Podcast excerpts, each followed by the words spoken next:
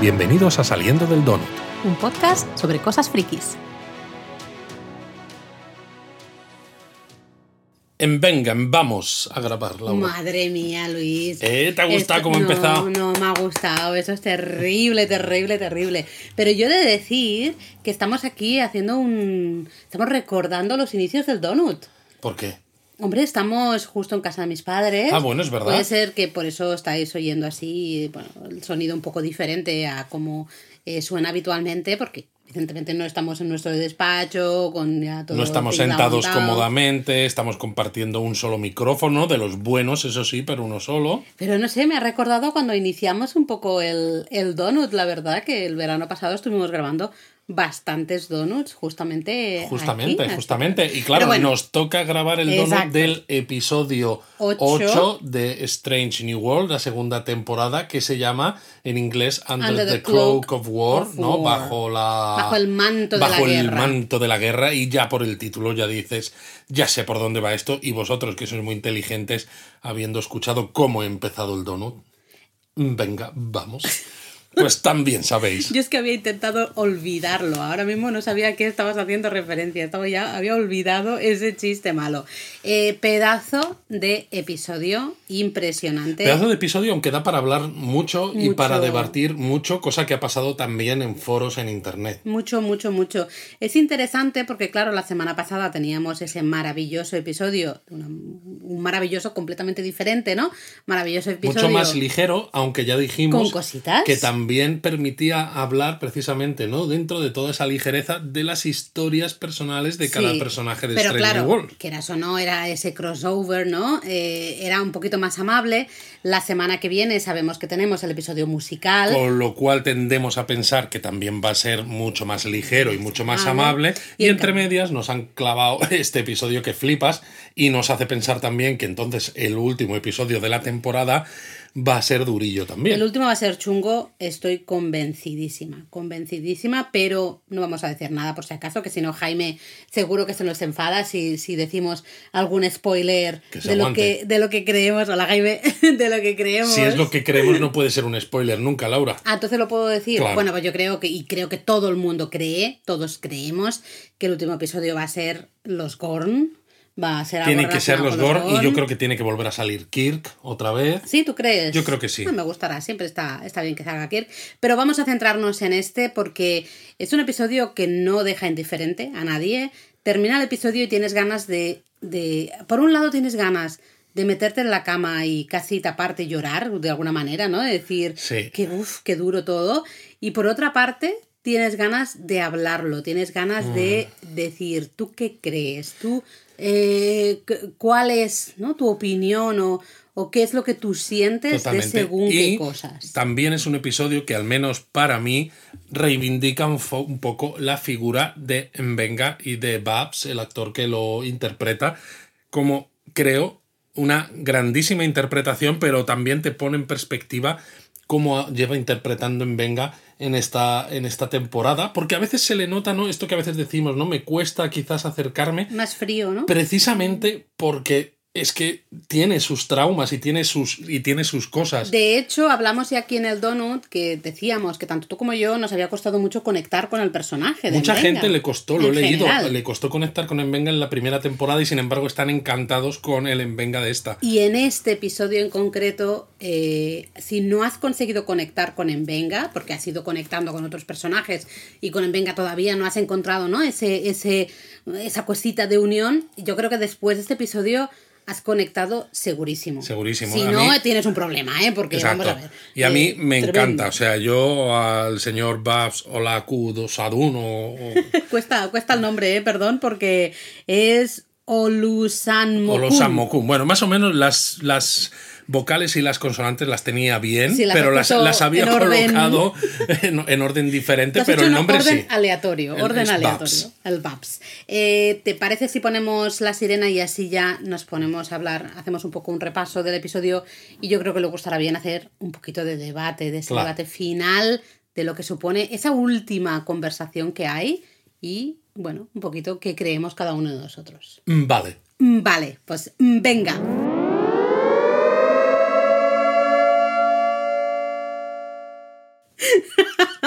Nos estamos aquí tronchando después de la sirena porque esto es muy malo. Se supone que es un episodio duro. Bueno, no se supone, lo, lo es, ¿no? Lo Pero es. aquí estamos nosotros también, es parte de, de nuestra estrategia para afrontar todo esto, claro. Porque además el episodio comienza con una imagen de una nave muy peculiar, la Kelsey May, que a mí me gustan mucho las naves y Ajá. Star Trek pues eh, aprovecha también para sacar de vez en cuando diseños diferentes, ¿no? Y nos hablan de que la Enterprise se está reuniendo con la Kelsey May en el sistema próspero y la Kelsey May es una nave peculiar porque solo tiene una góndola warp y tiene también como la el disco de- del, del deflector un poco extraño, es, es una una apariencia bastante curiosa y como no, pues por lo que estuve leyendo nadie sabía muy bien de dónde venía el nombre, parece ser que una chica que trabajaba para Star Trek dentro de CBS, pues eh, murió de una, de una condición bastante rara de corazón a los 32 años, ¿no? Y la propia cadena le dijo, eh, Paramount, ¿no? Que iban a honrarla poniendo su nombre a una nave en Strange New World y así ha sido Ah, qué bonito. pues como, como lo de la semana pasada y demás, ¿no? O sea, muy bonito.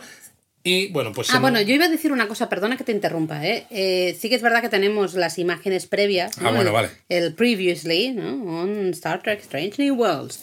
Y ahí ya se nos eh, indica, ya vamos a ver cuál va a ser el tema central, ¿no? Siempre es un poco spoiler Sí. el, eh, cuando te ponen las imágenes previas porque vemos unos Klingon que son de, de Bueno, Discovery. exacto, vemos unos Klingon que son de Discovery, que es eh, Tukufma, eh, y el comienzo de, esa, de Mm. La ese guerra, conflicto entre la Federación y los Klingon. O sea, que la culpa la tiene entera Michael Burnham. Cómo no, o sea, cómo no, toda la culpa es suya. Y, Y luego también vemos algunas imágenes justamente de Envenga y de Chapel de ese primer, segundo Primer episodio, episodio. primer episodio de esa segunda temporada. cuando además se inyectan esa droga El- para el poder luchar contra los Klingon. Eso es. Pero bueno, volviendo al, al episodio, justo no, se nos comenta, Pai comenta que la Enterprise es la encargada de recibir a un... a Con un- todos los honores, con además. super mega honores y se nos deja en pequeños detallitos Exacto. que se nos deja muy claro que es con mu- muy altos honores a un embajador Klingon y Exacto, no es un para hablar cualquiera de, pues de, esta, de este alto el fuego en este sistema y no sé qué historias Mm. más, ¿no? Al final lo importante es lo que dice el propio Pike y es que este embajador, el embajador Ra, no es un embajador normal, sino que es un embajador que habla en nombre de la Federación, pero es que resulta que es un Klingon.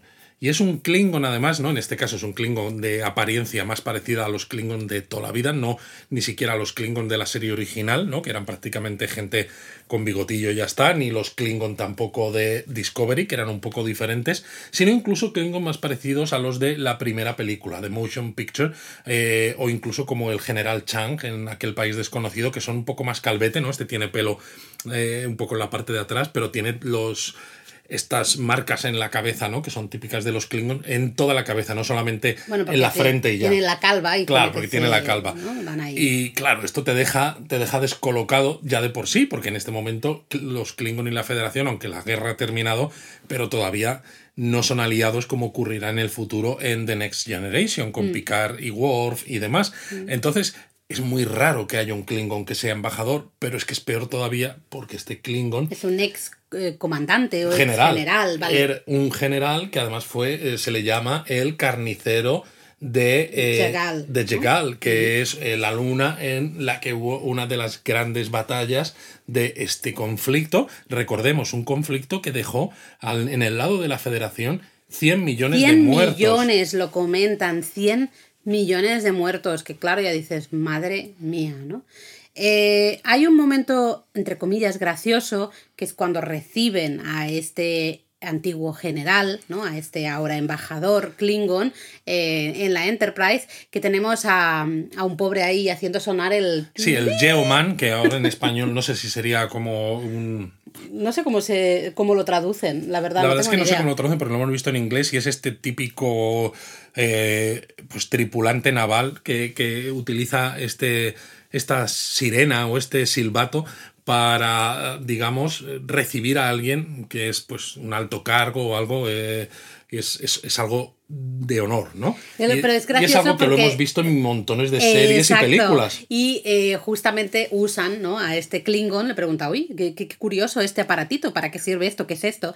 Y entonces ahí Pike le comenta a él, pero básicamente nos está, Nos lo nos comenta. está comentando a nosotros, a los espectadores, que es algo, pues que eso, ¿no? Que viene de épocas navales y que... Y que la Enterprise lo está utilizando para honrar a sus visitantes ilustres, lo cual ya nos dice que no es que sea normal en toda la flota estelar, sino que es algo de la Enterprise, es. es algo que veremos en el futuro porque lo hemos visto en diferentes Enterprises. Em, la idea es llevarse a este señor, lo tienen que trasladar, ¿no? O sea, la Enterprise le va a llevar a no sé dónde, no me acuerdo. Y, y este señor dice, oye, yo es que quiero ver, hazme un tour, ¿no? De la Enterprise, porque lo- ahí lo entiendo, a este señor, al Klingon. Pues sí, ¿no? Yo también querría hacer un tour de la A ver, sí, Enterprise. dice, quiero ver No. la nave insignia de la Federación, pero tú sabes que los Klingon y la Federación han estado en guerra, que tú además has sido un general en el bando contrario. Por mucho que te hayas arrepentido ahora y sabes que en cualquier nave prácticamente de la flota estelar te vas a encontrar a veteranos de esa guerra, pues hombre, yo tendría un perfil bajo, yo me metería en mi camarote, a lo mejor comería con el eh, capitán y poco más. No puedes tener un perfil bajo si eres embajador. O sea, en el momento en que tú aceptas ese rango, esa posición y que la federación también, te- entre comillas, te use. Claro, pero eres para, embajador eh, hacia, otras, paz. hacia otras eh, Claro. culturas, no hacia tu propia, la propia federación contra los que tú has combatido y has matado. Sí, pero vamos, no puedes tener un perfil bajo. Sí que es verdad que la primera vez que lo viste, porque lo hemos visto dos veces, aunque bueno, una lo hemos visto en el móvil, o sea que regulinchi, eh, ¿tú te fiabas del Klingon?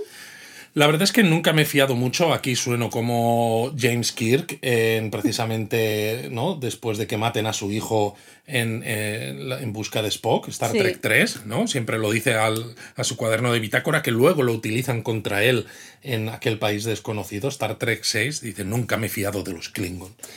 Pues yo tampoco, yo estoy igual. No, Pero, ya claro. no me fiaba, pero claro, te lo presentan como ese embajador. eh, Bueno, y no eh, solo además, eso. nos vamos justo cuando le, le están llevando ¿no? por la Enterprise. Perdona que te interrumpa, Luis, pero justo nos vamos al puente de mando y está Ujura hablando justamente con, con Ortegas.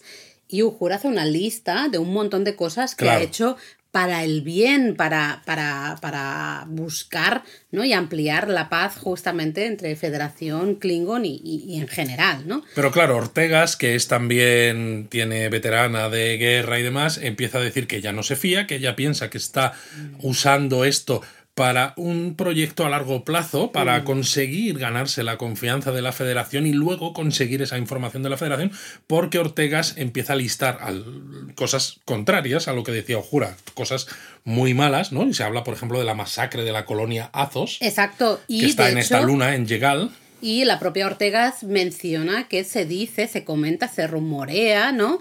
Que este Klingon había matado a sus tres a sus tres lugartenientes para poder escapar. Y justo cuando Ortegas está ahí diciendo es que le llaman, ¿no? Justamente el Butcher of El carnicero el de carnicero de Jegal, pues evidentemente, como no podía ser de otra manera, ahí han entrado justo eh, una Pike y el señor Klingon este. eh, y claro, es como la situación más incómoda del mundo. Y no solo incómoda, porque también, claro, está escrito para que lo sea todavía más, porque empieza a decir este señor, oh, qué vista tan maravillosa, las naves de la Federación son mucho mejores que las de, que las de los Klingons, que un pájaro de guerra. Y entonces Pike dice, no, bueno, es que nuestras naves son para exploración. Y entonces el, el Klingon dice, pero seguro que es muy divertida de pilotar. Y claro, entonces una le presenta a la piloto en jefe, que es Ortegas. precisamente Ortegas para que tengan un poquito de interacción ya en ese primer momento, que ya notas ahí que La tensión es súper patente. Ortegas, Ortegas mantiene la compostura, mantener la compostura. pero se le nota mogollón. Mm. O sea, se nota que está hiper incómoda y además está incómoda en el sentido de yo sé que tengo que, que, ¿no? estar bien porque evidentemente tengo que comportarme, soy un oficial de la flota estelar, pero, una senior pero me toca mucho las pelotas. Me toca mucho las pelotas Básicamente. mm, estar aquí, ¿no? Realmente. Entonces, súper tenso y esa sensación, ese, eh, eh, ¿no? Esa- el estar tan tenso va a durar absolutamente todo el episodio. Todo el episodio, sí. Y Se van al bar, ¿no? Recuerdo en, esa ruta, se van al bar, que es muy gracioso, porque está Spock con la chiquita esta que no me acuerdo la pobre cómo se llama, así que no la conocemos, que están, descubrimos que está eh, Spock preparando Ractagino. Exacto, porque parece ser que en una anterior conversación con un capitán Klingon, que es lo del episodio 1, cuando acaban al final bebiendo Eso Blood es, Wine, es. pero le, le da la receta del Ractagino, aunque eh, Spock hace referencia simplemente a una bebida cafeinada popular entre los Klingon, pero ya vemos la taza que están usando. La forma.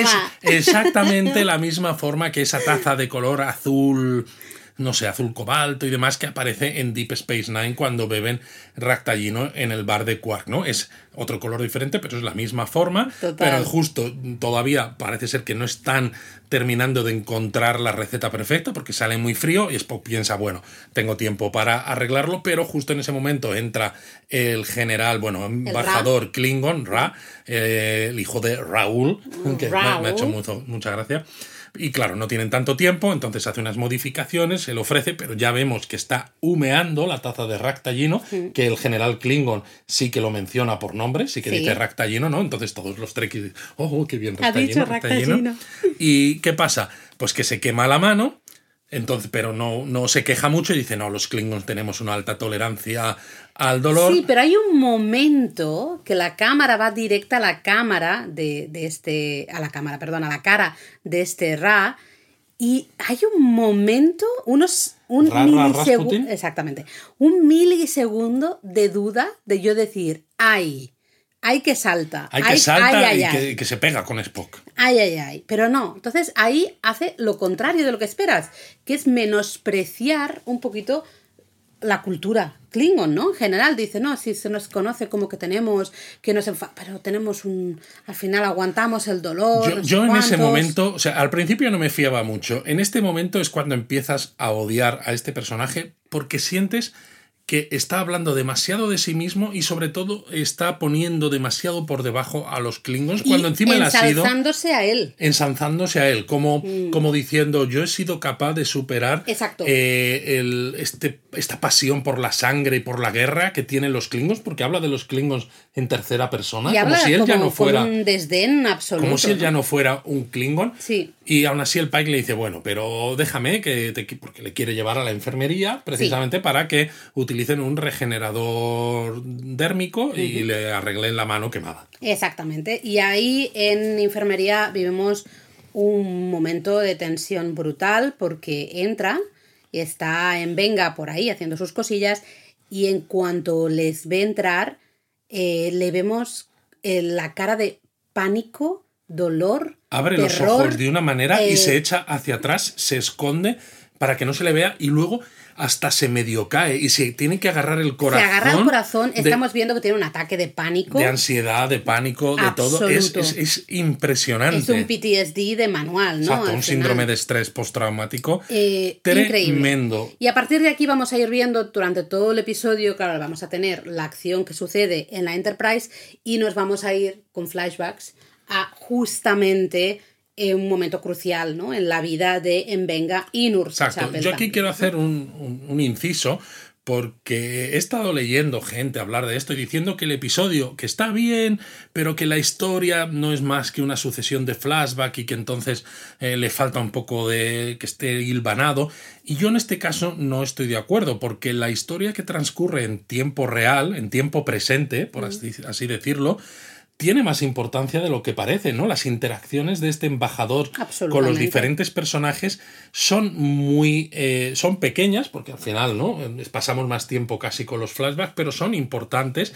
Y al final eh, he leído muchos veteranos hablar de este episodio y dicen que precisamente el síndrome de estrés postraumático funciona así tal como lo muestra en el episodio que una imagen un olor un algo determinado sonido, cuando tú un- piensas que lo estás gestionando que es algo que además lo va a decir en Venga al final no Sí.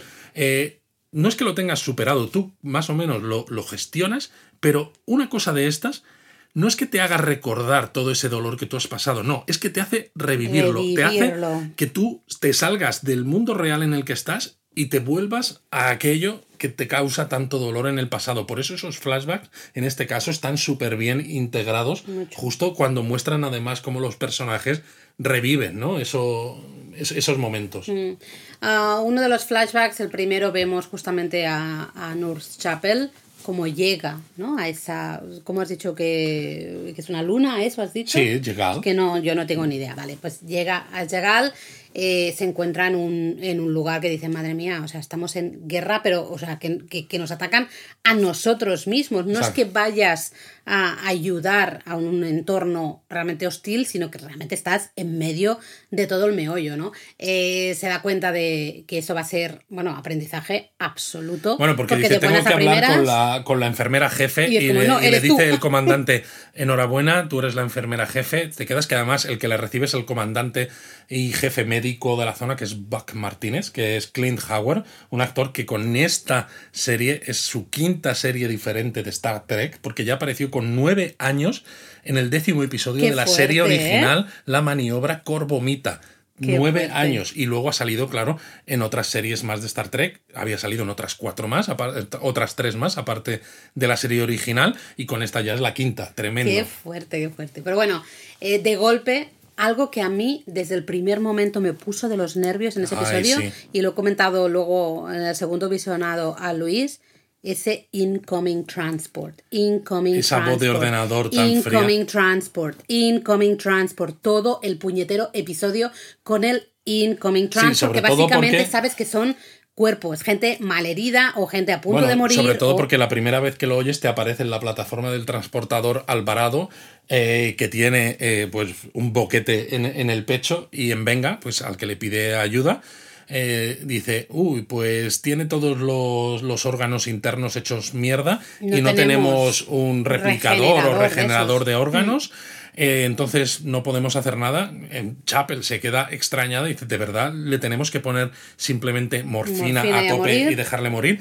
Y entonces eh, en Venga le cuenta lo que él hace con casos así ¿no? para poder ganar tiempo, que es pues guardarlos en el buffer del transportador, que es lo que ya hizo con su hija, es decir, lo aprendió primero en la guerra y luego la- lo ha reutilizado en tiempos de paz. Y dice, lo guardamos en el buffer y cuando luego podamos, pues lo sacamos y le ayudamos. Entonces, bueno, pues mete a Alvarado en el buffer del transportador y dices, bueno, no es que se haya resuelto nada, pero al menos están teniendo cierta creatividad y ahí ya tenemos a Chapel y en Venga juntos. Vemos el origen de lo que ya vimos en el episodio 1 de esta segunda temporada, la, la estrecha relación que tienen ellos dos. Ahí vemos Mm. el origen, porque hasta ese momento no se conocían, ¿no? realmente se conocen. Ahí se conocen en unas condiciones muy duras, muy extremas. Les vamos a ver en todo el episodio tener que trabajar, bueno, pues eh, terrible, terrible todo. Entonces no me extraña que realmente les una esa amistad al final tan, tan fuerte, ¿no? Volvemos al presente. Y vemos que justamente en Benka está trabajando con ese biobed, esa cama. Sí, una, una de estas camas en la enfermería y que la cama está hecha cisco, no Y termina de funcionar. La cama realmente, eso creo que estamos todos de acuerdo, que es una metáfora Es del una metáfora Benga. de él mismo, efectivamente. Porque, ¿no? Está, eh, se ha escacharrado. Esa, esa cama se ha escacharrado y él dice, bueno, pues hay que, hay que arreglarlo y vamos a ver, luego al final del episodio nos va a decir, son cosas a veces que se escacharran de vez en cuando y Puedes que- encontrar soluciones temporales Pero sabes que y se va a volver a manejarlo, pero nunca vas a tener a terminar de, de solucionarlo. realmente está ahí él trabajando para eh, arreglar al menos durante un tiempo eh, ese biobed, ¿no? Esa cama. Y llega justamente Pike y ahí yo he de reconocer que en esa escena me he enfadado, no, no enfadado, pero creo que... eh, es que es muy interesante, porque de buenas a primeras pienso, ostras, Pike, te falta un poquito de Pero cuenta lo que hace conocimiento. Bueno, Pike básicamente le dice que, claro, la federación le ha pedido que traten a este señor con todos los honores, entonces él ha organizado una cena. Pero es que no, es todavía peor. Dice que desde muy arriba, Muy arriba les han quieren obligado que los veteranos realmente. de guerra se relacionen con este señor que a mí me ha habido, porque comenta porque que, hubo unas protestas, o algo Pero claro, así, a mí me flipa. Es decir, como ha habido protestas, porque ha habido 100 millones de muertos en una guerra con los Klingons, y este señor no ha sido un Klingon más, ha sido un general que ha hecho barbaridades. Carnicero. Entonces resulta que obligas a tus eh, tripulantes a tener que relacionarse con él por narices. O sea, lo Pero que es la eso- flota estelar y su gestión de la salud mental es que me Eh, parece flipante. Pero por eso ahí yo pienso, he pensado, Pike, con lo que es, y como son muchos otros grandes capitanes, ¿no? De Star Trek, eh, que saben decir, oye, mira, pues esto mm, lo hace tu madre porque yo paso de hacerlo, ¿no? Mm, ahí me ha faltado, pero claro, si, si, si llega a pasar así, pues no hay episodio, ¿no? Al final, o no hay el desarrollo y un poco esas interacciones tan interesantes que ha habido. Y encima se acerca Chapel también y entonces claro, claro, hablan los tres. Los tres. Y, y al final ellos, el Envenga está muy bien, porque hemos visto ya, hemos tenido un breve, una breve pincelada de lo complicado que ha sido el pasado de Envenga. Y sin embargo, él dice: No te preocupes, capitán, Si allí es importante para ti, pues allí estaremos. Eh, Nur Chapel dice exactamente lo mismo. Se miran los dos cuando Mark se marcha a picar, eh, Picard, ostras, Pike. eh, y, y es un Picard. poco, les ves que se están diciendo a los dos, podemos con ello. Bueno, y le dice, la le dice una frase, Chapel. Exactamente, exactamente. Eh, es que no me acuerdo de la frase. Es algo parecido a It will be fine o algo así. O Dice, We can "You do this. this". O you got this. Eso es, ¿no?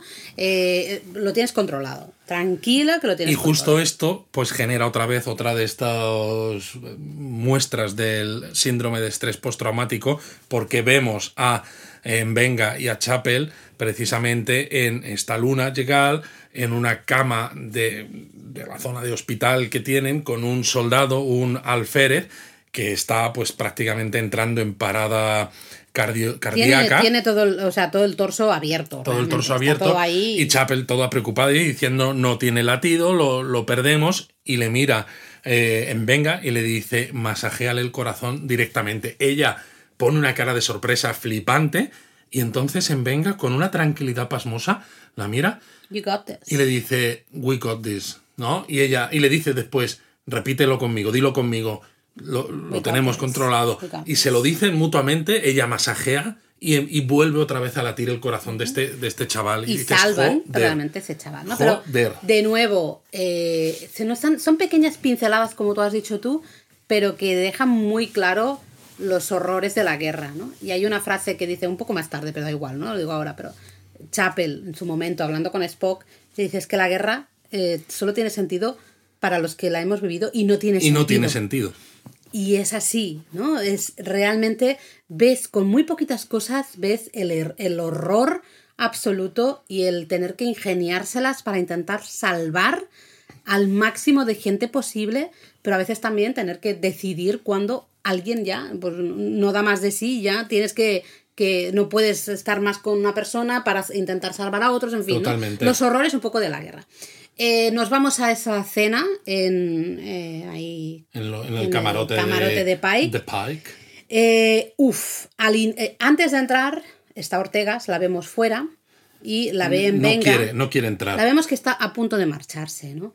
Yo ahí eh, soy Tim Ortegas hasta la muerte. Siempre ha sido de mis eh, personajes favoritos, pero aquí, en este momento, en toda esta escena de justo no querer entrar y al final entrar y luego, Pero aquí para mí está brillante. Está brillante. Y en Venga está hiper brillante, porque él la llama cuando la ve y no y le habla. ¿no? ¿Y por qué no le has dicho que no? Y claro, ella le dice, ¿y por qué tú tampoco? Y entonces al final dice, le dice ella, cuando le dice en Venga un poco, en Venga sigue estando, o sea, él ha pasado cosas muy chungas y sin embargo eh, eh, tiene una actitud como positiva. Y muy en control, quizá. Exacto. O muy de no quiero que él me controle, que la guerra Sobre me todo controle. eso, no quiere, porque lo dice, se lo dice a Ortega, no quiere darle el beneficio, Ay. la satisfacción de que no quiera estar aquí. De que me pierda esta cena con Pike. Y le dice Ortegas, entonces tenemos que poner nuestra cara de flota estelar. Mm. Y le dice él, no es una mala cara. ¿No? Como diciendo, pese a todo el dolor y todo esto, Es la flota estelo- estelar al final representa algo, algo bueno. ¿no? Dice, olvidemos la guerra por esta noche Mm. y, y los dos entran. Además le dice que Pike ha preparado jambalaya. Jambalaya. Dice, oh, si hay jambalaya y con el Andorian no sé qué, ¿no? El, unas hierbas Deltan. o de o lo que Deltan sea. Parsley. O Eso. sea, perejil de, de Yo no me Delta, acuerdo creo. de nada, pues he dicho Andorian y es Deltan, bueno, es igual. Eh, eh, que es- dices, bueno, hay un puntito ahí amable, justo, con tanta tensión, ¿no? Entran, eh, justamente, ya están todos dentro, está Chapel dentro, la vemos a Chapel también completamente... mm, Ida, está ida, porque está Sí, agarrando un, sí. un vaso de cristal donde supongo que se ha tomado un whisky o un algo y lo está agarrando que casi lo va a romper mientras habla con Spock que están un poco apartados del resto del grupo. Ella está hecha polvo porque vemos todo el rato a este Ral Klingon hablar de sí mismo, hablar de la paz, hablar de todo lo que se ha conseguido gracias a él. Y sobre todo porque parece como que es fácil. Eh, eh, eh, actúa de una manera que te hace pensar, si yo he pasado por esa guerra y tengo estrés postraumático y no lo he superado, es que no lo estoy haciendo bien, porque fíjate qué fácil le ha resultado a este tío que encima se arroga, ¿no? La. El, hablar en nombre de todas las víctimas Ahí está. y como si fuera el, gran salvador, un santo que luego se, Bueno, se luego lo referencia con ese nombre. Mm. Y claro, te toca las narices esto. Mogollón. Eh, yo ahí empatizo muchísimo con los tres veteranos de guerra, ¿no? Sería en Venga, Chapel y Ortegas. Y luego, claro, el pobre Spock, ¿no? Que nota que, que Chapel está pasándolo mal, que la intenta ayudar, pero claro, ella no quiere hablar de ciertas cosas. Y Bueno, yo creo que "Vas- eso es lógico. Hay veces que te pasan total. cosas y no, aunque la gente lo haga con toda su mejor intención, tú si puedes hablar con alguien, tiene que ser alguien que haya vivido lo mismo que tú. Y aún así es difícil. Y aún así es difícil, pero Esto me recuerda hablar- al tío Nicky en Is Us, ¿no? Un poco. En, en- en el encuentro este de veteranos y lo que cuesta, ¿no? Pero Eh, pasan todos lo los veteranos, a- ¿no? Llega un momento que dices, solo en todo caso podría hablar de esto con gente que ha vivido lo mismo que yo, porque aunque los otros eh, pongan toda su mejor intención, como Spock en este momento, O como el propio Pike al o final. como el propio Pike, no pueden, porque no hay manera de, de verdad, de imaginarse, ¿no? Y de conectar, de entender las atrocidades que eh, esta gente ha vivido durante la guerra, ¿no? Entonces, por es un poco amable de nuevo, ¿no? Es esas como pequeñas pinceladas de Sí. cositas amables que vemos a Spock que dice, vale, voy a dejar, voy a, voy a hacer que deje de hablar de sí mismo de esta manera. Claro, pero entonces le pregunta sobre qué piensa del arte de la guerra de Sun Tzu, de la Tierra. sí, pero en comparación y en con un libro con un ¿no? libro eh, Klingon que se enseña a todos los niños, que también. Y, y al final, de todas maneras, él sigue hablando de estas cosas hasta que Ortegas pues vuelve a mencionar, ¿no? Y le pregunta, porque él, por algo que dice el Klingon, Sí. le dice, ¿es verdad que mataste a tus hombres para poder escapar? Y claro, entonces le dice una eh, teniente, ¿no? Como deje de hacer eso. Pero ella está de pie, además, ¿no? Con los brazos a la espalda, como si estuviera en formación. Y la situación ahí se Es vuelve hipertensa. súper, súper tensa. Hiper De hecho, tensa. hasta el punto de que Ortegas se va, se va porque se siente insultada. El Klingon está todo tranquilo, como si no Tiene fuera con hasta él. una cara de. Me encanta el actor. eh, Sí. Creo que lo hace muy bien. Lo hace muy bien, porque, tiene cara de estoy disfrutando de ser un hijo puta. eh, absolutamente. Tiene un punto de chulería, de. Acaba, esta se ha puesto aquí de pie, me ha montado aquí este teatro. O sea, los est- está funcionando lo que eh, yo quería. Exacto, estoy haciéndoles eh, bailar al son que yo estoy tocando. Entonces Ortega se marcha, Chapel, ¿no? Eh, Chapel ve la oportunidad. se marcha en plan de voy a ver si está ella bien y de hecho Pike le dice a luego bueno, hay Bueno, un momento porque claro, es que. Chapel se va porque dice, si me quedo, la lío yo también. Sí. Y claro, nos enfocan a Venga agarrando como el reposabrazos de la silla que dices, madre mía, lo va a arrancar simplemente de la tensión que hay ahí.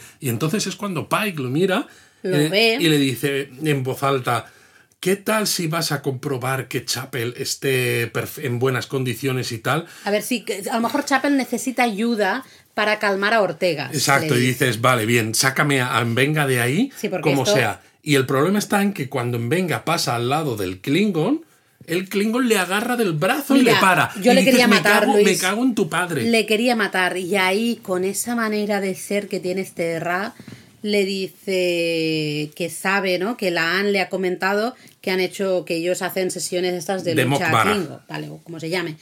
¿Y qué le interesaría? Pues eh, Tener una sesión con una él. sesión con él. Y ahí en Venga, todo pausado, Hostia, dice, vaya voy a autocontrol que revisar, tiene". ¿no? Voy a revisar mi calendario a ver si tengo un hueco. Y se Y entonces ya le deja ir y dices, ¿tú qué, qué, qué autocontrol tiene en Venga? Porque o sea, lo normal ahí es abrirle la cabeza al Klingon en ese momento. Yo estaba, bueno, uff, terrible. Volvemos flashback, volvemos a, a esa luna y ahí vemos eh, justamente ese chiquito al que han salvado la vida. que ¿no? me hace gracia, ¿no? Porque se está tocando así el pecho y dice, siento como si alguien me hubiera metido las manos en el corazón o algo así y tal. Y dice, alguien lo hizo. Le dicen, cual. venga. y el chico se queda en plan. Pero es lo que cuenta, ¿no? Lo que cuenta es que a él le dejaron eh, en vida básicamente para torturarle. Claro. Torturarle hasta, bueno, hasta que, que se muriera, ¿no? Básicamente. Pero lo peor de todo es que dice, yo me alisté a la flota estelar porque quería explorar, quería ver... mm, Aprender. Aprender cosas nuevas, ¿no? Y dice, y no es esto. Y claro, ahí tienen una conversación con Envenga muy dura, porque Envenga dice, yo quiero salvar vidas, no quitarlas, y estar en la flota estelar me permite aprender cómo otras civilizaciones curan sus enfermedades. Dice, pero esto, la guerra, Esto es una enfermedad. es una enfermedad y si dejamos a los Klingon que conquisten absolutamente todo sin oponer ninguna resistencia, no van a parar nunca y entonces van a sufrir, va a sufrir nuestro estilo de vida y la gente a la que queremos, ¿no? Y dice, hacemos esto para que la gente que queremos tenga la oportunidad de vivir en paz y luego incluso llega a decir, "E intentamos que no nos afecte, que no nos cambie, ¿no? Es hiper, hiper duro porque tiene una parte bonita. Tiene una parte bonita. De, de- una parte positiva. Pero claro, en ese entorno en el que Pero está, tiene una ¿no? parte también muy de- trágico, muy, muy triste o muy de, de no saber, no sé. Más que triste, es una parte de, ¿cómo decirlo? De que esto es lo que hay, ¿no? De que, de que es todo de falta de, infructuoso, no de, de falta de esperanza. Sí. pero sí. Bueno, sale en Venga, justamente de ahí, de, del- de- hablando de este chiquillo, y se encuentra, vemos, que Un se encuentra un andoriano. Un andoriano que le intenta decir algo y en Venga le corta y le dice, no, yo ya no soy esa persona, yo ya no, a mí no, no yo soy médico. Y de hecho el otro, el otro doctor". le dice, ¿no? Tienes eh, más, más muertes, eh, ¿no? Pues bueno, como cualquier soldado, pues Mm. oyes, tú has conseguido tantas bajas del enemigo, dice, tienes más que nadie, eres, o sea, que, que en venga es la caña, y dice, bueno, ahora prefiero salvar vidas a quitarlas. Lo que pasa es que este eh, andoriano ya nos ya comenta que va, tienen que gestionar, se tienen que cargar a este Bueno, no lo hace todavía en este momento, pero Pero vamos, bueno, sí. Es igual, ¿no? Ya. Entonces, claro, Se tiene primero que cargar quiere- ese Dagra porque dice está matando a todo el mundo que no es Klingon. Eh, y, y tenemos que ir a por él porque si no esto, mm, vamos, no se acaba, ¿no?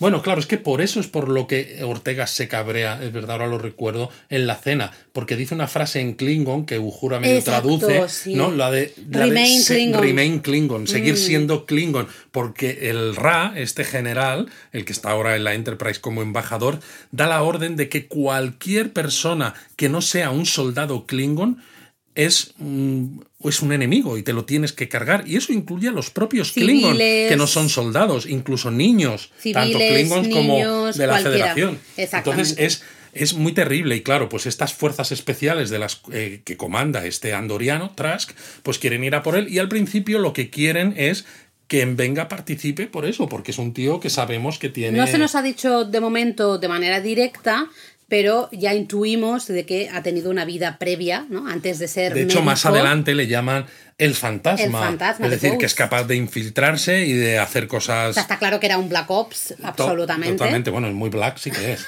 sí, eso sí. Eh, eh, también el andoriano este menciona Claro, lo del protocolo 12. claro, porque cuando en Venga dice que no, que no va a ayudarles, entonces le dice, bueno, pues es como decir, bueno, pues una segunda derivada, si no vienes con nosotros, al menos danos un poco del protocolo 12, ¿no? Y el protocolo 12 es justo esta droga que veíamos en el episodio 1 de esta segunda temporada y claro, por lo que dice el andoriano, esta droga la federación la creó, pero el inventor de esta droga fue precisamente en Venga y en Venga dice, no, porque no es, no es una buena idea una droga que te elimina la sensación de dolor y que te mete un montón de... Bueno, eh, te mete un, ah, un te montón mete de un- mierda. Es como el si te tomases tres Red Bull seguido, Tres o, 40, no lo sé, no lo tengo claro exactamente el número. Pero es ah, ah, chungo porque, claro, no te dejan claro, pero tú ya empiezas a ver algo que ya intuíamos desde Y el Tela, el andoriano, uno. le dice, prefiero morir mañana a morir hoy. Exacto, en plan de yo ya sé que esto a lo mejor está perdido, pero tengo Quiero que... tener una oportunidad. Exacto, pushear, ¿no? Al máximo posible. Eh, no, es, no es justamente aquí, pero da igual, ya podemos seguir, porque justamente vemos, ¿no? Como, como Chapel está escuchando los planes que han llegado los jefes para ese ataque, para cargarse justamente a, a Ra. Y ahí vemos, evidentemente, como no podía ser de otra manera, que el encargado de una avanzadilla que va a servir simplemente para despistarles y para dar una oportunidad a los que realmente se tienen que cargar al Kling, a los Klingon, a cargárselos, es justamente el jovencito este al que han masajeado el corazón ¿no? y le han salvado la vida. Que tú dices, eh, hostia, ya sabía que moriría porque queda claro, todos sabemos cómo funciona ¿no? los guiones de la serie. Es que además en esta época de la flota estelar el chavalito este cuando aparece ahí lleva armadura, ¿vale? Pero es de color rojo. Ya. O sea, es, Encima un, ya sabes. Es un camisa roja y ya sabemos lo que pasa con los camisas rojas en la serie original. Es curioso porque en Venga intenta decirle, oye, yo puedo hablar con tu commanding officer, ¿no? Con tu oficial. Y decirle que estás convaleciente. Eh, convaleciente, puedes salir de esta, no tienes que...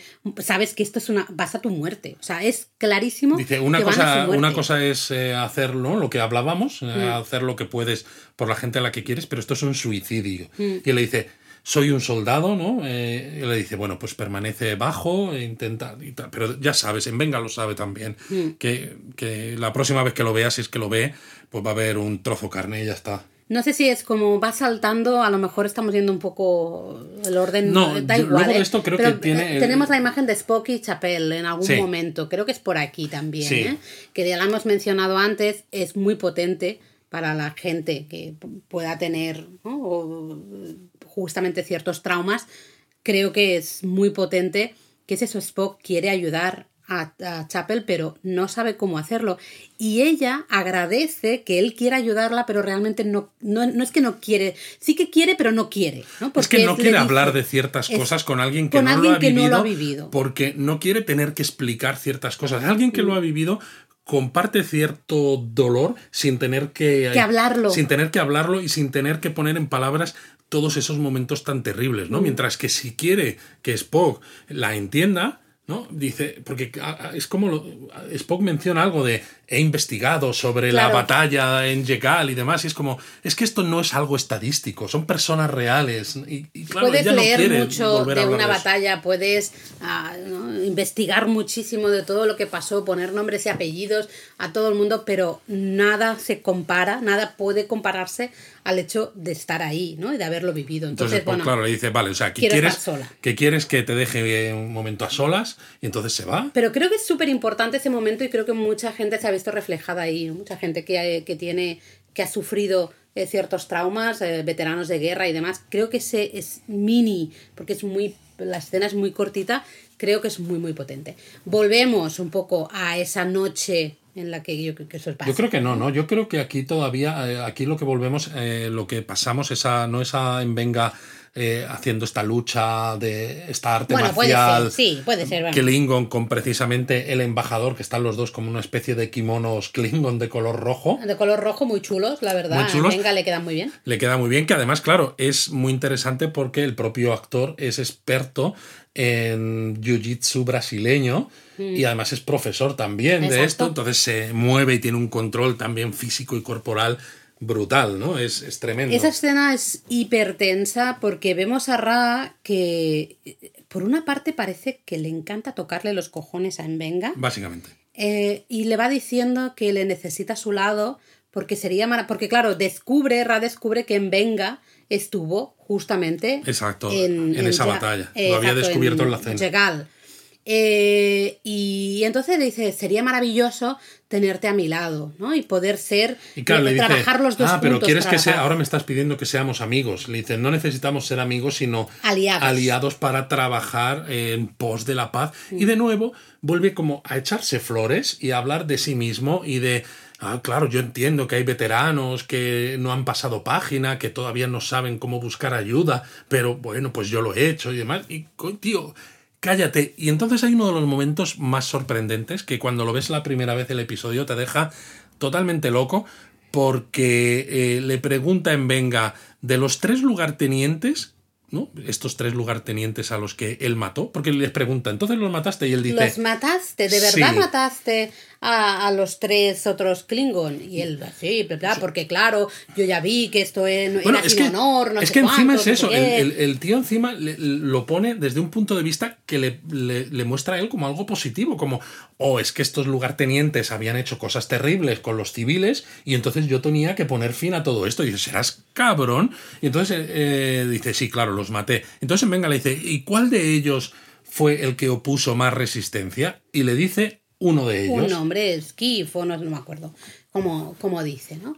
Pero ya dices... Aquí hay algo raro. Yo en, la- en el primer visionado me pregunté, ¿por qué pregunta esto? Y entonces vemos unos flashbacks, ¿no? De alguien atacando a esos Klingons que se supone que, bueno, debería ser, Ra. debería ser Ra, que los mató para poder escapar él. Em, pero bueno, ya sabemos que no lo es, porque eso lo sabremos ahora, en breve, que no es. Que no es. Pero luego tenemos otra escena después de, claro, no me de, acuerdo de ahora. haber tenido Se me este, mezclan todas ahora mismo. este momento de sparring así físico que Bueno, tenemos vemos a el- Venga en la ducha, la ducha sónica. La ducha sónica, que bueno, yo creo que ese es un fanservice, Es un gracias. fanservice porque en Venga está fibroso, el tío está cachas encima con esa piel negra, ébano bri- brillante de alabastro tremendo. Pero, Básicamente recuerda la, esa noche, ¿no? La noche más terrible de todas y de las nuevo que se, se agarra el corazón porque le está dando un ataque de ansiedad Transport brutal. incoming, transport incoming, transport incoming. Empiezan a llegar un montón hasta de niños que no, vemos claro, a Nurse problema- diciendo están matando a niños. Y el problema está en que el transporte falla. Mm. ¿Y qué, qué pasa? Que tienen que cambiar ciertos cables de lado, dices, ¿no? Se le ocurre a Chapel, dices, vale, muy bien, y, cuando, y dice, vale, pero tenemos que borrar, tenemos que resetear el buffer, El buffer. del transportador para que vuelva a funcionar con estos cambios que he hecho. Y cuando ve, se da cuenta de que en ese buffer, ¿no? En ese espacio de almacenamiento del transportador, está Alvarado, que habíamos visto al principio, que tenía todo el pecho abierto. Y dice, no puede ser, porque si lo borro, lo estoy matando. Y- North Chapel está en plan de ¿qué hacemos? Como que y antes de que pueda realmente siquiera en Venga no le dice nada, directamente le da el botón. pero de- muy despacio y le mira no, a muy ella calmado, exacto. y le dice y ella le dice ¿qué has hecho? y dice hemos salvado, Salvado vidas. vidas. Y dices joder Empiezan a llegar cuerpos, muertes, muertes, un montón de muertes. Vemos a ese andoriano que había contactado Claro, con el jefe. Venga. Eh, vemos evidentemente al al pobre chavalín chavalito. que tiene el cuello vamos que le han degollado Eh, y ahí evi- hace- algo hace clic en, en Venga, por supuesto, y decide que bueno, pues que él va a tener que hacer eso que le había medio solicitado, ¿no? De alguna manera el andoriano, pues va a tener que hacerlo. y de hecho claro está en la morgue improvisada que tienen y el andoriano este pues tiene un cuchillo klingon supongo de alguno de los klingon que el andoriano consiguió matar entonces en venga agarra eh, algunas muestras de esta droga, el protocolo 12, agarra el cuchillo Klingon y sale y entonces Chapel le ve y se da cuenta y dice, vas a ir, vas a ir ahí fuera, vas a terminar esto y le dice, le dicen, venga, mira, le da un dispositivo y dice, con este dispositivo puedes saber dónde estoy. Porque están, están saliendo de allí, ¿no? Se están, eh, se están yendo todos los de la federación y le dice, transpórtame, pero no antes de... De lo absolutamente de necesario. lo absolutamente necesario. Eh, y ella le dice, cuando encuentres a los responsables de esto, haz que paguen. Eso es. Y en Venga le da a ella un vial de este protocolo 12 y le dice, si entran los Klingon y mm, eh, superan todas las defensas de esta zona médica y tal, dice, ponte esto, inyéctate esto y escapa como puedas. Vemos eso, volvemos. Creo que se- es que, claro, va junto y ahora mismo. Es que va todo muy junto este Volvemos a la Enterprise. eh, hay una escena buenísima, muy buena. Que una entra al, al despacho de Pike y le dice: Mira, este es un. Uh, podemos cruzar nebulosa, por aquí, tal. la nebulosa no sé cuántos, porque así llegamos mañana al destino donde tenemos que A dejar Starbase 12, creo que es. Whatever. Eh, y Pike se queda un poco sorprendido, ¿no? Y una dice, la moral de, de- de la tripulación está muy baja, está todo muy complicado y creo que lo mejor sería llegar ¿no? mañana y, Y claro, quitarnos a este Klingon de encima. Pike le dice, pero todo el mundo merece una segunda oportunidad y la flota ¿Qué dice de estelar, nosotros? ¿qué dice de Sí. nosotros? Tal cual. Y claro, una está aquí muy bien, porque Sí. una siempre la hemos visto como una señora, ¿no? Bueno, Pues, es- la más, Muy eh, seria. y la muy más de poco- protocolo, Muy poco de divertida, seguir. ¿no? Que de- Sí, veíamos en la primera temporada. Pero le dice, lo que dices es correcto desde el punto de vista abstracto. La teoría, La ¿no? teoría está muy bien, pero la realidad es que hay personas que han estado en la guerra, que han combatido contra ese, que han sufrido los eh, hechos de, de, los que es responsable este Klingon, Klingon, y están sufriendo. Eso es. Y Pike dice, vale, pues venga, vamos a, a, cortar el viaje por esta nebulosa y demás. Y entonces entra en la enfermería el Klingon a volverle a tocar los huevos a Envenga. Sí, porque básicamente dice, uy, me he enterado de que vamos a tener menos tiempo para tú y yo pues volver a batallar y decidir un poquito si vamos a ser aliados o no, o tal, que dices, eh, señor, mmm, márchese ya, estoy hasta... A ver, Luis, te estás, te estás moviendo, se está oyendo aquí todo. Nada, nada. Ya, ponte cómodo. Eh, ¿Qué dices? De verdad, qué horrible es este señor. Y entonces aquí tenemos estas dos escenas, van a ir muy de la mano. Bueno, es tremendo, porque en Venga hay un momento en el que le dice, ¿no? Junta las manos como en un gesto de, de por rezo. Por favor, márchese. Y dice, por favor, déjeme en paz. Sí, ¿no? por Váyase favor, de aquí. Va, márchese, por favor, déjeme en paz. Y dices, está llegando al límite. Está llegando Y no al me extraña, bastante aguantado, porque yo hacía rato que le había clavado de todo. O sea, porque es insufrible, ¿no? Entonces vemos, la, está hablando. Hay un momento, es que la gracia es la frase que en Venga le dice: En realidad, el que más opuso resistencia no fue. Este, Steve, el que él dijo, sino otro. Sino otro. Y ahí la cara del Ra este, del Klingon, es. Y bueno, y de todos nosotros. Y entonces, claro, vemos el flashback en el que vemos a Envenga con ese cuchillo Klingon luchando contra estos lugartenientes. eh, y claro, dice, este fue el que más resistencia me opuso y el que evitó que me acercase a ti cuando iba realmente a matarlos. Y el otro consiguió escaparse. Y entonces el Ra le dice, y sabiendo todo esto, has dejado, o sea, no me has expuesto ante el resto de, Has de la dejado que yo- tripulación. Que yo, tome el. ¿no? que tenga el mérito de, de esto. Y claro, el propio, el propio Envenga dice, yo soy el carnicero de llegada. Y pero él dice que está absolutamente avergonzado. Claro, por de eso. lo que ha hecho. Por eso no Porque quiere decir nada. habían matado de una manera, pues claro, muy, muy chunga eh, a, a estos tres. Es hiper duro, hiper, hiper duro ese momento, ¿no? Porque además hay un momento que Envenga abre una caja de efectos personales y ahí se ve que tiene ese puñal Klingon con el que ese que había pertenecido a un Klingon que luego lo consiguió el Trask, Mm. el andoriano, y con el que él luego mata a esos lugartenientes. Pues lo tiene ahí Ahí guardado. guardado. Y hay un momento en el que parece que va a haber tranquilidad y llega el Ra y le agarra, le pone la mano por detrás en el hombro. Bueno, el Ra además Oh. hace ese- esa frase que hemos mencionado así muy de pasada antes, que dice que la gente necesita a santos. Sí. Él se autodenomina santo. El, ¿no? de, la gente necesita estas figuras especiales en las que creer y tal y cual. Y figuras también que muestren Hostia. eso, que han superado eh, situaciones muy duras, eh, que han pasado ¿no? de ser a lo mejor eso, unos psicópatas asesinos a ser capaces de dejar atrás todo eso. Él mismo se ve como un santo.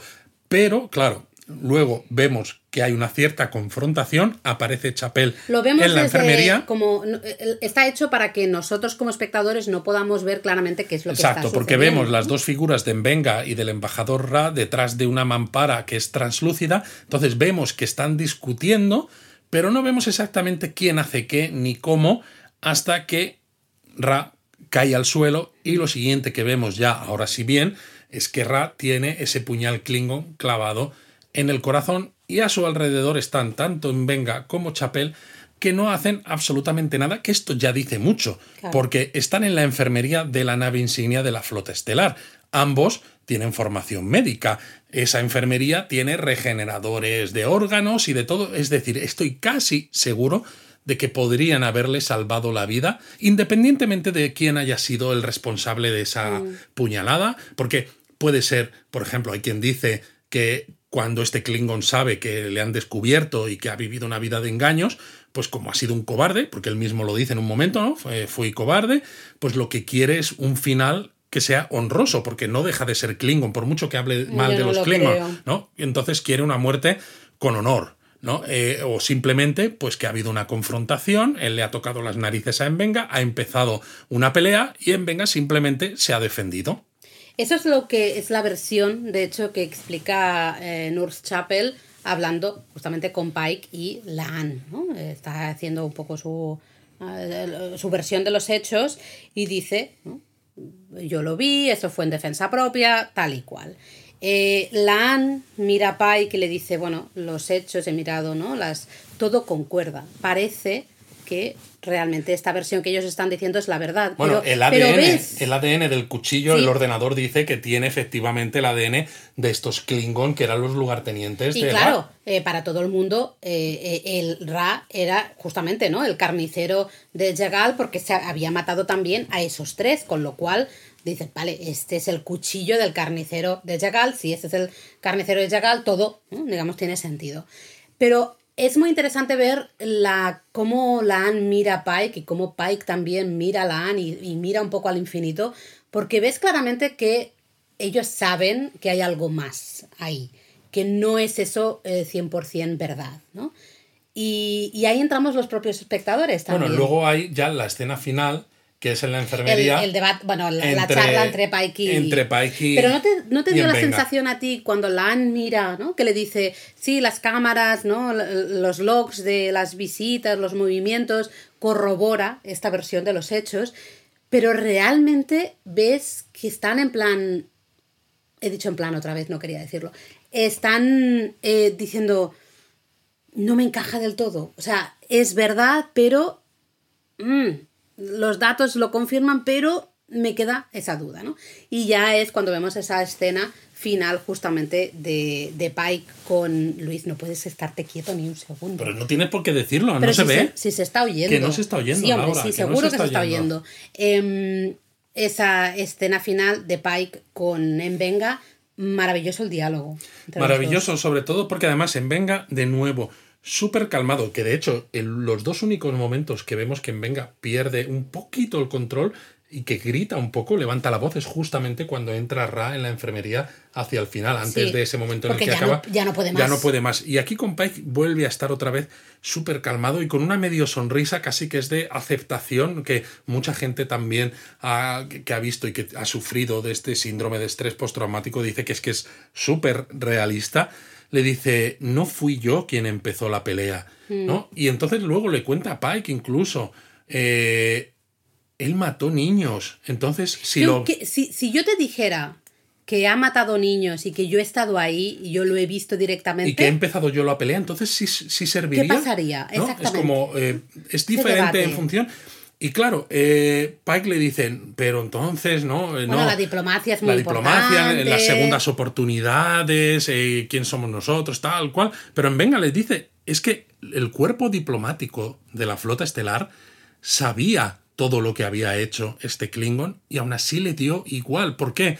Porque ellos miraban solamente eh, en alto, alto nivel lo- las- los beneficios de utilizar un embajador Klingon en un momento en el que los Klingon están en conflicto con la Federación y no miraron en absoluto las vidas de esos 100 millones de personas muertas ¿Y sus familias? y sus familias. Y claro, el propio Benga lo dice, no ha pagado por lo que ha hecho. O sea, yo puedo entender que como una sociedad avanzada, pues la gente merezca un juicio justo, que pueda haber segundas oportunidades, pero hombre, si has cometido atrocidades de ese nivel, Él dice. qué menos que, que al menos pagar por ellas. Ahí está, porque él lo dice, eh, no también, mm, no, ay, no me sale la palabra, eh, no necesitan de alguna manera, o deserve, ¿cómo es? Eh, No se lo merecen. No se merecen justicia todas esas personas y sus familiares, los muertos o los que han sobrevivido. Eh, las atrocidades justamente de este Ra no merecen justicia a ellos, porque en el momento en que tú dices, vale, voy a usar a, este señor como embajador y como que le, entre comillas, perdonas todos, ¿no? Simplemente por eh, el- el- el ideal de esa paz, estás faltando al respeto. Para mí es una falta de respeto a todas esas víctimas, a toda la gente que ha sufrido las atrocidades de esa persona.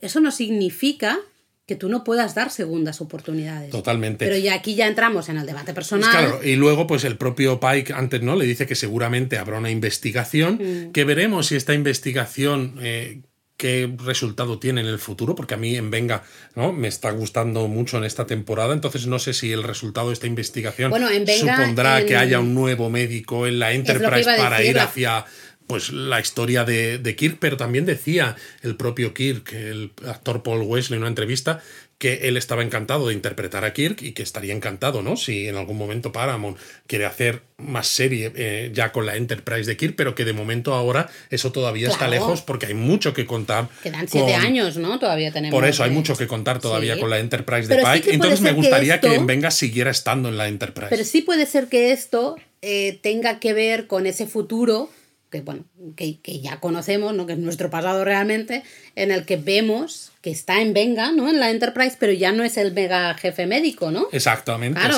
sabemos que vamos a llegar a un punto de estos. No sabemos si esto va a tener que ver o va a ser algo completamente diferente. Yo creo que sí que va a tener que ver. Pero es súper interesante el final porque cuando terminas, tú realmente dices... Bueno, el final encima es que en Venga dice que ha conseguido arreglar la cama esta Bueno, sí. de la enfermería, pero dice, bueno, eh, eso no significa que esté totalmente arreglado, sino simplemente que se gestiona y habrá un momento en el que vuelva a estropearse. Porque hay cosas que no se pueden arreglar del todo. Hay cosas que pones un parche Y no se pueden sabes arreglar. que luego se va a volver a estropear. Y sabes que está hablando de sí mismo, porque en un momento del episodio, hablando con, con Chapel, ¿no? dice algo que hace referencia a lo que hablaba en esas escenas del pasado, cuando habla con el chavalín este que luego matan, eh, que le dice que esperan hacer todo eso y no cambiar, ¿no? Pero al final se da cuenta, cuando hablando con Chapel en el tiempo presente de la historia, le dice pensaba que esto no nos cambiaría y no es cierto. Nos ha cambiado, nos ha cambiado y nos ha cambiado pues para mal. Sí, para sí, para mal, porque aunque saques cosas positivas, pero para mal, ¿no? Y claro, esto te hace pensar también, ¿no? En los hechos de la película precisamente, ¿no? Lo que decía antes de Star Trek 6, eh, aquel país desconocido, cuando explota Praxis, la luna Klingon, y entonces se inician estas conversaciones de paz y hay una serie de personas que conspiran para asesinar al canciller del imperio Klingon y culpan a Kirk de esto y hay tanto gente de la flota estelar, tanto gente del imperio Klingon como incluso los romulanos, porque claro, los romulanos no quieren que haya paz entre Klingon y Federación.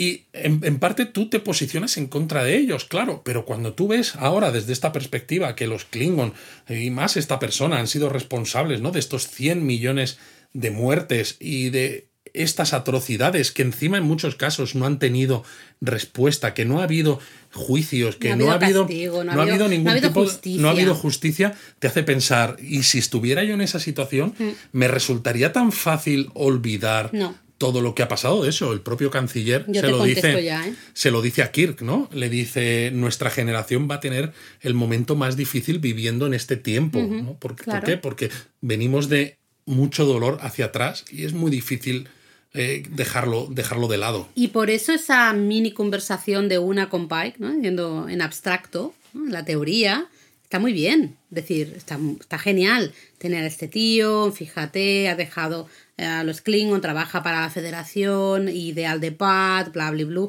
Queda súper bonito. En escrito queda maravilloso. Pero a la práctica tiene muchas más ramificaciones. Y la frase de Venga Pike al final le dice, le vuelve a repetir, yo, Yo no, inicié no inicié, la pelea, pero, pero- estoy contento de que esté muerto. Exactamente. Y yo ahí tremendo. no pude más que decir, yo también. Yo Tre- también. en tremendo.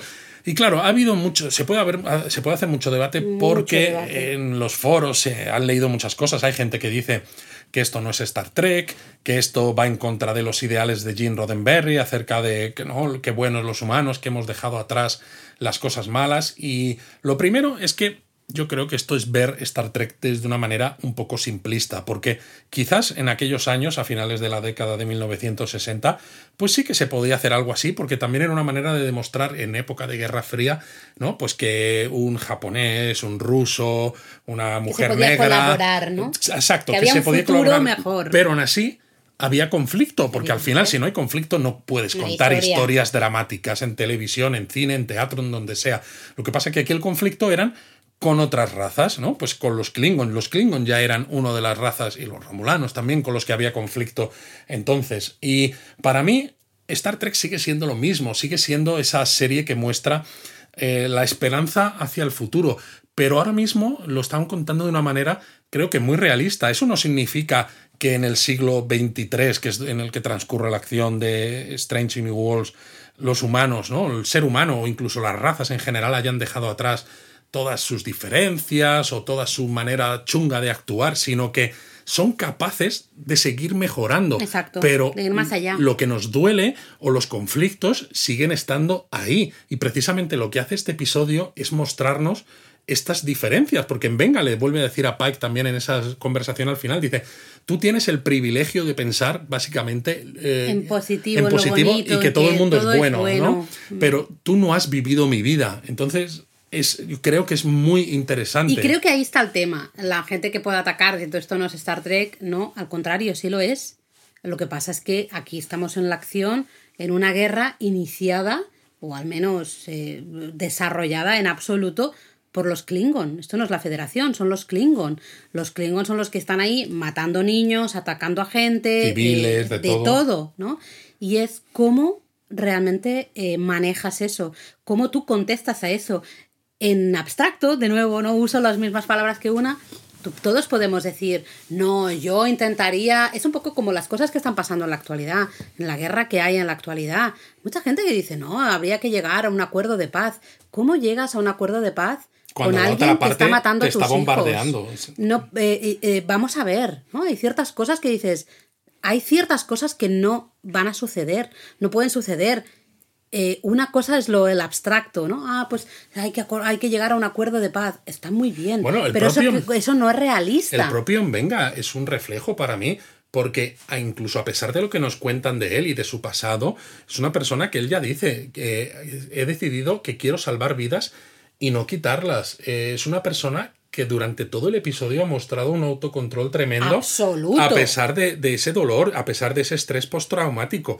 Pues eso te muestra que incluso personas que han pasado cosas muy, muy duras, pueden avanzar, pueden salir de ahí, pueden intentar ir por el lado positivo, ¿no? El camino, entre comillas, bueno, por decirlo de una manera. Entonces yo lo veo más Star Trek que nunca, porque además cuando termina un episodio, tenemos las dos vertientes, termina un episodio y estamos todos gritando de haber visto a, a Boimler y a Mariner en formato real, ¿no? Y estás, ¡ja! y eso mola también, pero también mola el terminar un episodio y estás hablando durante un rato y estás diciendo tú, ¿tú qué piensas de esto? ¿Tú qué piensas? ¿Te parece bien que este señor em, sea ahora embajador? ¿Tú te lo has creído? ¿Tú te lo creías? ¿O eres Ortega si tú piensas que este te está haciendo la 340? No, es que además muy interesante. vale que los esto. protagonistas sobre todo son Chapel y sobre todo en Venga, pero nos muestran la visión de todos ellos, ¿no? Mm. Nos muestra la visión de Pai, que es eso, es más idealista porque él no ha sido no ha Porque estado no en la ha tenido la suerte de no verlo directamente. Nos muestra también, por ejemplo, la actitud de. Uhura que idealista al es máximo, idealista al máximo porque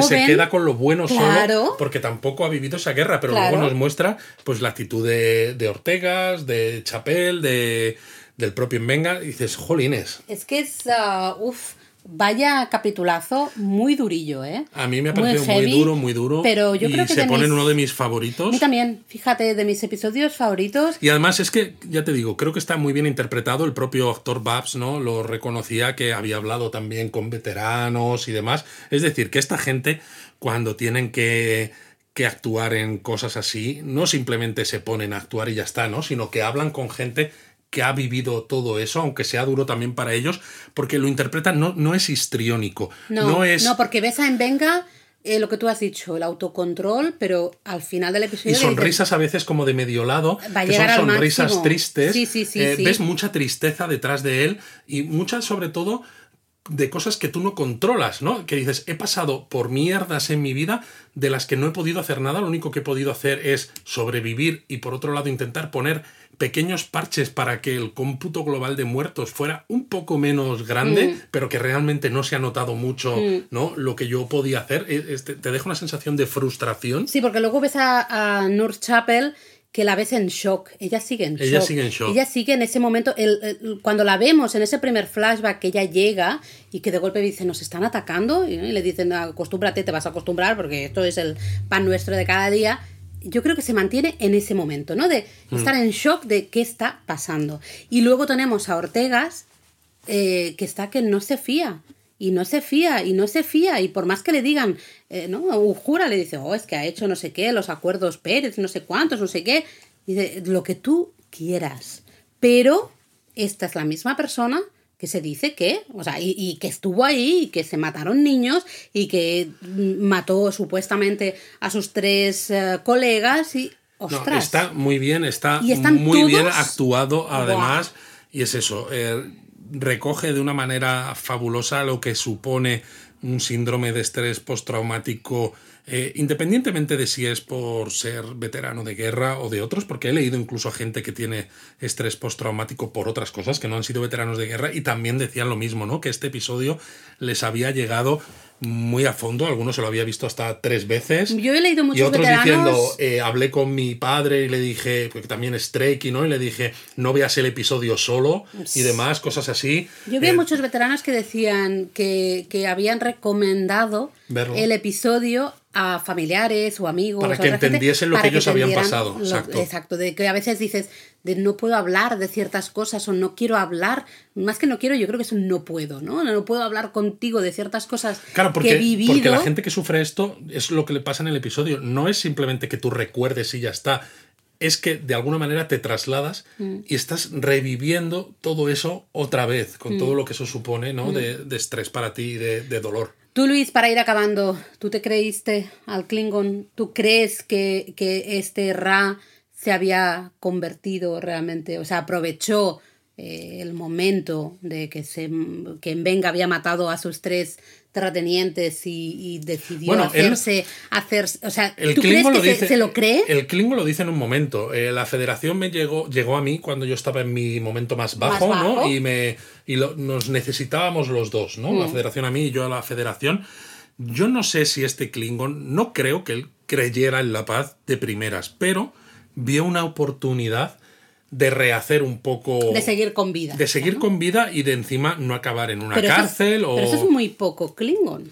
Es muy poco Porque Klingon. Es, es, vivir en una deshonor mentira. absoluto. Yo por eso creo que al final, a lo mejor, este Klingon sí que va buscando de alguna manera lo que se dice a veces cuando ves películas o series el de poli Cop este, ¿no? exacto de policías el suicidio por policía sí. ¿no? que de alguna manera quiere tocarle las narices para que haya una pelea y él dejarse o abrir un poco su guardia para dejarse dejarse matar. dejarse matar con, con honor no porque así recupera un poco ese honor que perdió. Claro, porque claro mientras realmente... nadie lo sabe dices, bueno, pues está muy bien, me han perdonado que yo haya sido un carnicero, sí, pero, me pero... han perdonado todo esto, pero no saben el deshonor, porque para un Klingon, el que tú hayas matado niños, el que tú hayas matado civiles... No, eso da igual, da, exacto, son cosas de da, la guerra, da o sea, igual. al contrario. Y, y, eso es lo que sabe la federación, los diplomáticos, sí. y que les dio igual por, bueno, porque son así. Claro, pero él pero sabe... nadie más sabe que él ha sido un cobarde, mientras que ahora ya es consciente de que hay alguien que sí lo sabe. Pero, pero no, vamos a ver, él sabe que hay alguien